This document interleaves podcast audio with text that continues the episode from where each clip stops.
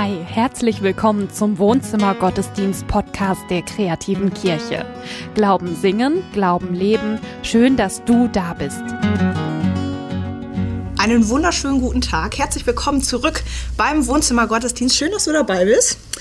Mir zur Linken sitzt der Matthias. Es ist eine große Freude. Der Daniel ist ähm, in Elternzeit und deswegen haben wir mal ein bisschen an den Teams gearbeitet. Genau, eine doppelte Ehre ist das. Endlich haben wir beiden mal das Vergnügen, hier auf dem Sofa zu sitzen und wir haben das Vergnügen, Andreas Malesser zu begrüßen. Der Journalist und Autor wird darüber nachdenken, was es eigentlich heißt, in der Hand Gottes zu sein, während Daniel das erste Mal die Hand an die Windel legt. Äh, wir feiern zusammen Gottesdienst.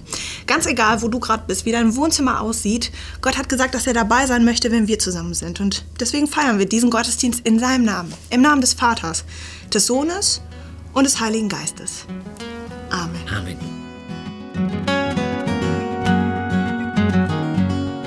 Den emporgereckten Daumen als Zeichen der Wertschätzung, den gab es schon bevor Mark Zuckerberg ihn als äh, Facebook-Symbol populär gemacht hat.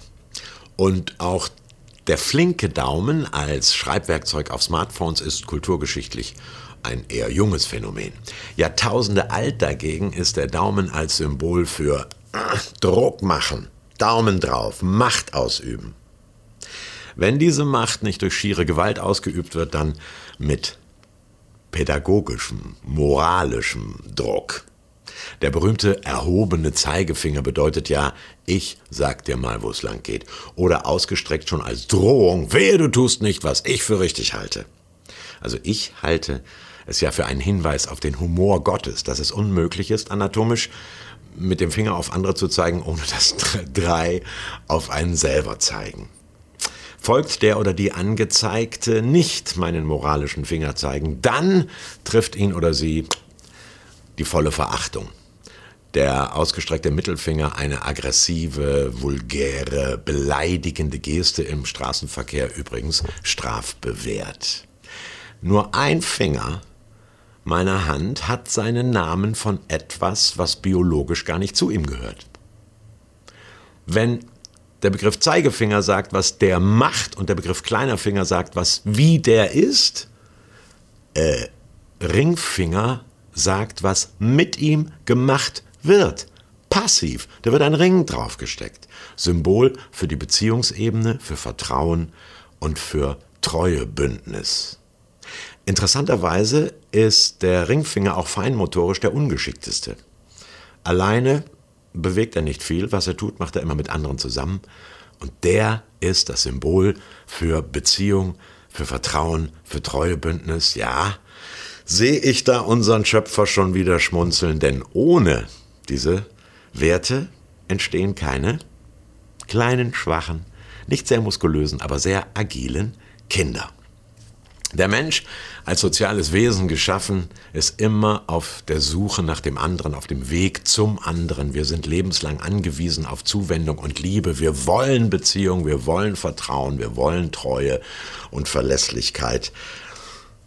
Wir haben eine unstillbare Sehnsucht nach Gemeinschaft. Gott übrigens auch. Deshalb hat er die Menschen geschaffen. Aus Liebe und Zuwendung. So, und jetzt mal die gespreizte Hand angucken. Welches ist der kürzeste Weg zu Beziehung, Vertrauen und Treuebündnis? Wie komme ich da am schnellsten hin zum Ringfinger?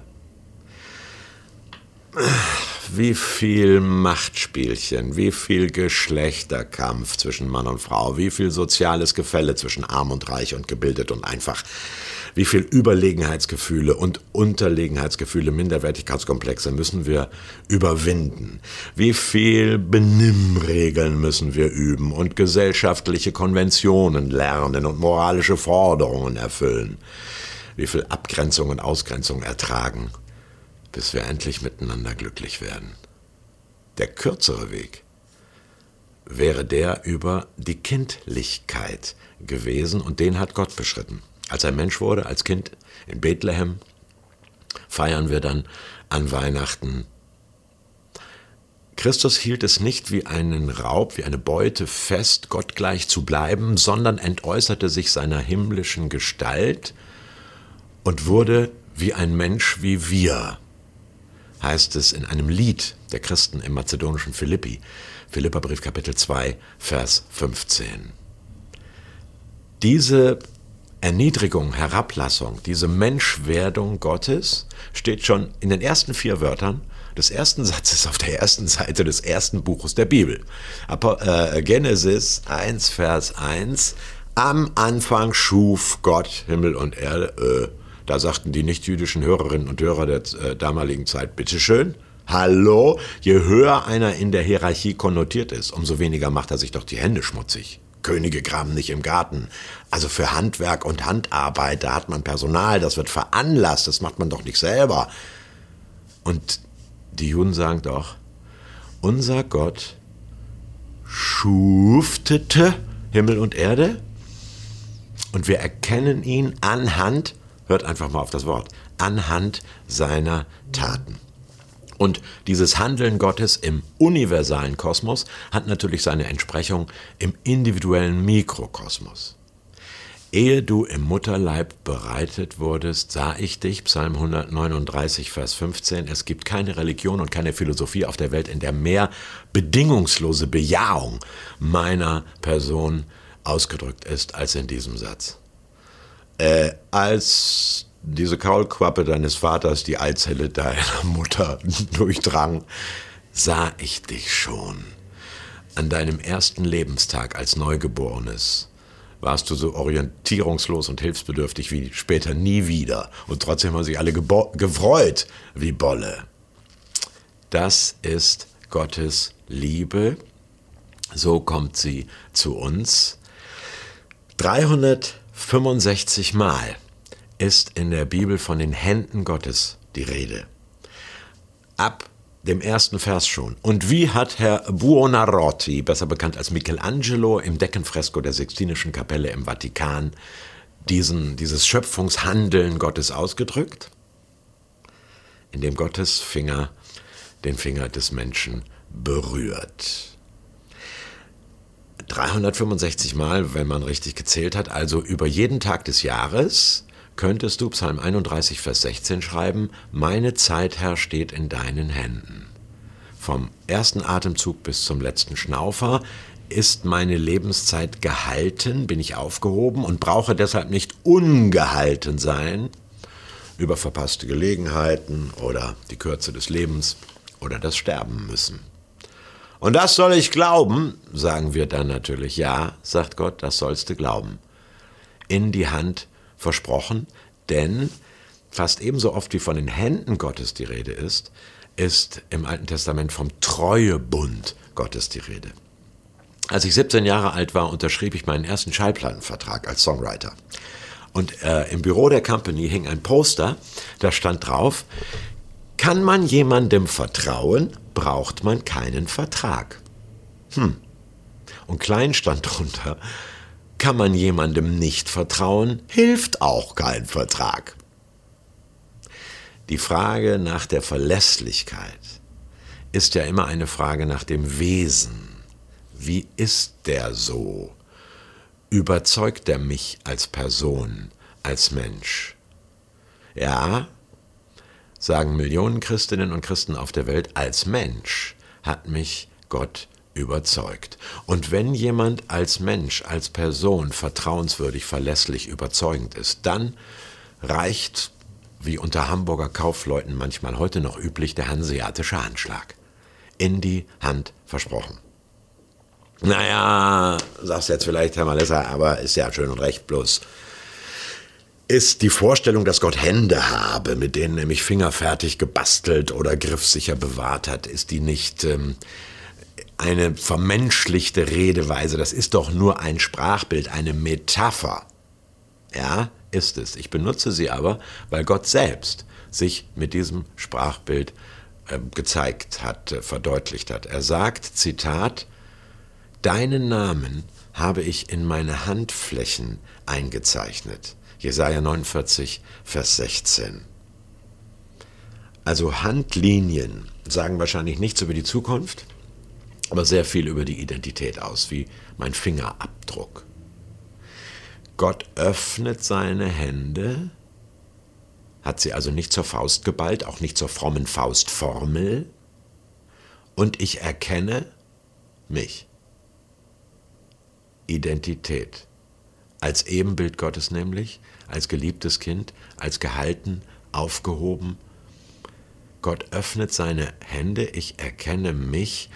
Also ich habe mir beim Mathearbeiten manches Mal wichtige Sachen in die Handfläche geschrieben mit Kuli. Gottes Spickzettel fürs jüngste Gericht. Da steht doch dein Name schon drin, in die Hand versprochen. Gibt es das Bild von den Händen Gottes auch im Neuen Testament? Ja, Jesus erzählt drei Geschichten von einem verlorenen Schaf, einer verlorenen Münze und einem verlorenen Kind. Und das war wieder äh, provokant für die zeitgenössischen Zuhörer, denn die sagten, Augenblick mal eben, der Schöpfer des Universums ist doch kein Hirte, der sich die Hände zerkratzt, weil er so ein dämliches Schaf unter den Dornensträuchern hervorzieht. Also Gott ist doch keine Hausfrau, die sich flach auf den Küchenboden legt, um im Staub unterm Schrank eine Münze hervorzuklauben. Gott ist doch kein jüdischer Patriarch ehrwürdig und würdevoll, der seinen Hallodri-Sohn umarmt und sich damit rituell übrigens verunreinigt, weil der gestern noch aus Schweinetrögen gefressen hat. Doch, sagt Jesus, so ist Gott und verlasst euch drauf, er ist so, wie ich ihn euch schildere. Und dann setzt Jesus sogar noch einen drauf, literarisch, dramaturgisch toll gemacht in diesem Gleichnis. Der verlorene Sohn bekommt was? Das Zeichen von Beziehung, Vertrauen und Bündnistreue auf den Ringfinger gesteckt. Verlasst euch drauf. Glaube, dieser, dieser Gedanke von meiner Identität in Christus, Gott hält mich in seiner Hand, das ist was, ist mir gerade nochmal aufgefallen, was man, was man sich immer wieder, auch in jeder neuen Lebensphase irgendwie neu, neu beantworten muss. Was bedeutet das für mich jetzt gerade irgendwie? Ja. ja. ja ich finde das ein starkes Bild mit der Hand insgesamt. Mhm. Und wenn ich in meine Hand gucke, dann sehe ich eben diese Linien und und so. Und ich sehe aber auch den Ring. Mhm. Und das mit dem Ring spricht mich unheimlich an, seit ich selber verheiratet bin. Mhm. Habe früher nie einen Ring getragen und das ist, das ist einfach ein super starkes Symbol und man trägt es immer mit sich. Das mhm. finde ich super stark daran. Ja wenn du selbst keine Worte hast fürs Gebet oder wenn du einfach meinst, das tut dir gut, wenn andere Menschen für dich beten, dann gibt es bei der kreativen Kirche Menschen, die das wirklich von Herzen gerne machen. Schreib eine E-Mail an gebet.kreative-kirche.de und für dich wird gebetet. Wenn du deine Hände zur Hilfe ausstrecken möchtest und damit tatkräftig den Wohnzimmergottesdienst unterstützen möchtest, dann freuen wir uns doppelt. Denn all das hier, dass wir in Corona-Zeiten, wo überall die Zahlen hochgehen, trotzdem unter hygienisch sicheren Bedingungen den Gottesdienst machen können, das können wir nur, weil Spenderinnen und Spender das ermöglicht haben. Und wenn du magst, sei dabei, unterstütze uns mit einer Spende nach deinen Möglichkeiten. Vielen Dank. Wenn du uns noch mehr unterstützen möchtest, dann kannst du äh, auf Social Media äh, auch deine Hände benutzen. Wir bleiben mal in diesem Bild. ähm, und zwar mit einem Klick. Du kannst uns abonnieren auf Facebook, auf Instagram, auf YouTube sind wir unterwegs und äh, dann verpasst du auch keine neuen Infos mehr.